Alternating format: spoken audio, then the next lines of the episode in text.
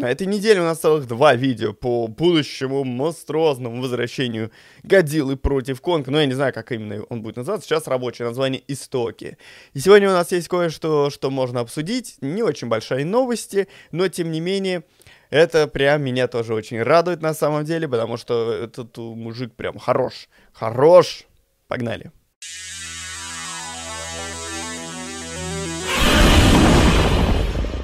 Всем привет, дорогие друзья, меня зовут Артем, и ты на канале Магл. Сегодня мы обсуждаем с тобой пятый фильм «Монструозный Монстерверс», который выходит, кстати говоря, уже 15 марта 2024 года. Если кто не смотрел прошлый выпуск по э, истокам, э, то я тебе вот рассказал, но ты лучше возьми и посмотри предыдущие видео, точнее не предыдущие, а ну вот, которые именно по э, про Годзиллу и Конга.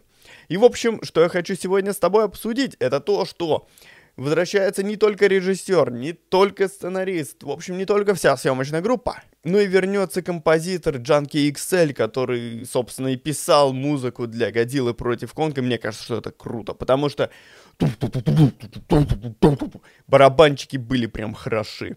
И более того, естественно, это радует, потому что вообще, в принципе, радует, что они смогли вернуть всю съемочную группу, то есть смогли график э, людей сопоставить со съемками так, чтобы все вернулись, потому что, ну, просто представь, если бам, композитор другой. Это часто влияет на атмосферу фильма, и в тех фильмах, сериалах, где такое происходит, это нередко бывает так, что это приводит к тому, что все рушится, вся атмосфера рушится и так далее. А тут как бы вся прежняя команда возвращается, и это хорошо.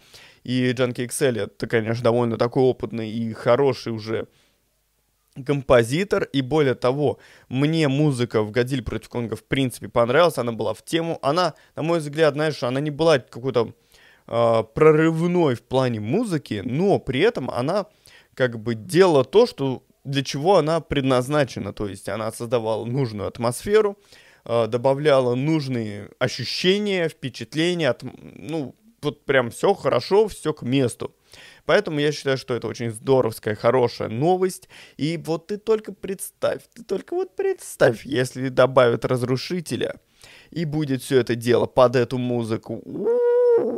Просто, просто. Просто насморк, блин. О, эти сопли. Почему? Ну почему это происходит тогда, когда я снимаю? Почему?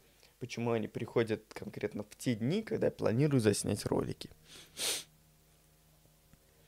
А, так, огонь, понимаешь? То есть это будет вообще прям суперская тема, и я, конечно, был бы очень и очень рад все это дело увидеть и услышать, собственно. Конечно, про разрушителей сейчас ходят всякие разные слухи, новости и все такое. Мы с тобой это уже обсуждали в одном из предыдущих роликов. А, есть некий хайп, то есть появляется бам-пост, то что, мне кажется, что будет все-таки разрушитель.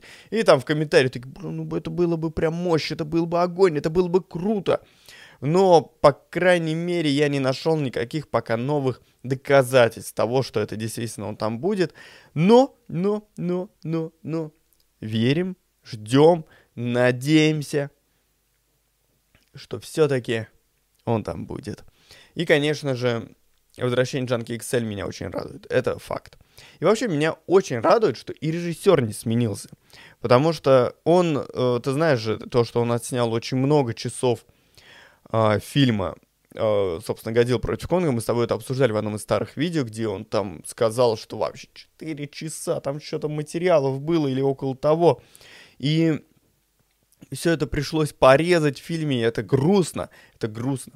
Но меня радует, что человек на самом деле работает, что он работает, понимаешь, что он снимает много, и потом это все дело вырезает, чтобы превратить в конфетку. Конечно, «Годзилла против Конга» ему хронометража немного не хватило, мы это с тобой уже не первый раз обсуждаем, но, но, но, Вообще вот интересно, а вот представляешь, если они сделают таким хитрым образом, что в следующих части истоков, да, они возьмут и сделают какие-то флешбеки и возьмут просто старые кадры из, которые, ну, отсняты из, из отснятых материалов Годзиллы против Конга, они их вставят а, в следующую часть. И это бы объясняло, почему режиссерская версия не была выпущена. И почему все вот эти кадры, которые были отсняты для Годзиллы против Конга, почему их не выпустили, например, на Blu-ray.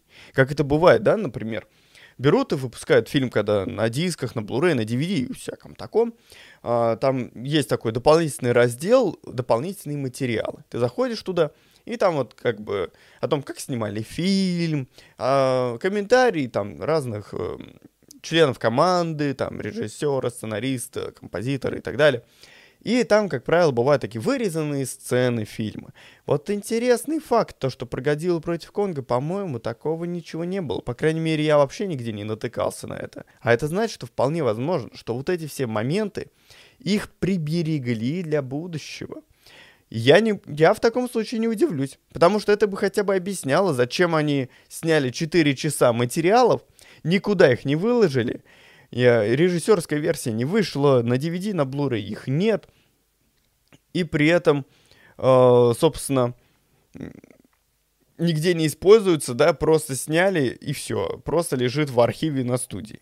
Мне кажется, что это вот как раз и объясняет, почему их нигде не использовали. Хм.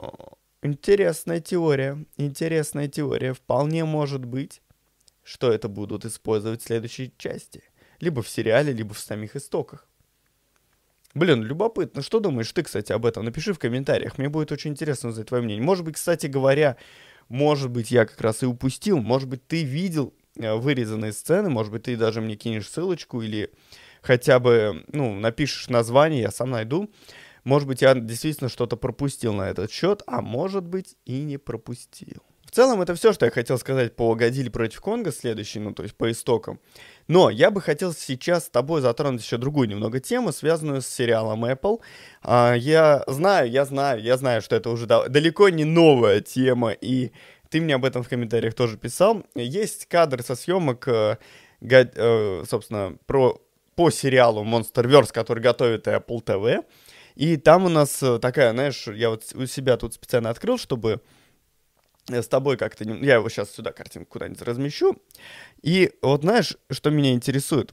Сериал нам будет как раз-таки рассказывать о том, что это будет э, семья, которая каким-то образом замешана с монархом, и то, что они будут что-то исследовать, что-то вот как раз, может быть, будут полую землю исследовать и всякое такое. Здесь вот видно, что есть куча фотографий, тут, кажется, Годзилла, кто-то еще, там какие-то люди.